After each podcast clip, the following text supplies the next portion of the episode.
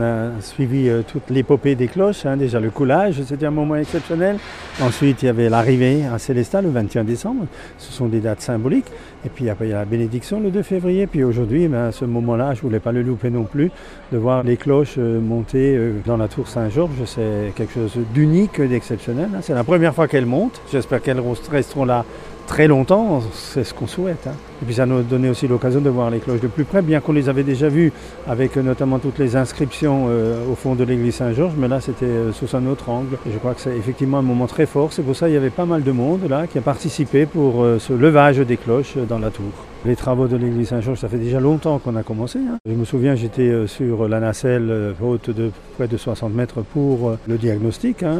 J'étais avec l'architecte des monuments historiques qui nous a fait ce gros travail. Et puis ensuite, il fallait qu'on finance d'une part au, niveau de la ville, mais aussi au niveau des partenaires, parce que c'est un monument classé. Donc l'État contribue, la région contribue, le département contribue.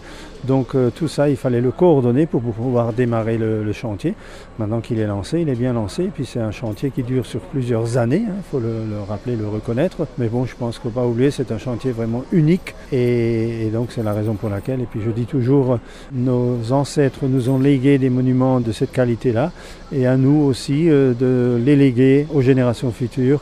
Et donc euh, toutes les, ou presque toutes les générations, à un moment ou à un autre, doivent contribuer à ce que le patrimoine soit légué dans des bonnes conditions.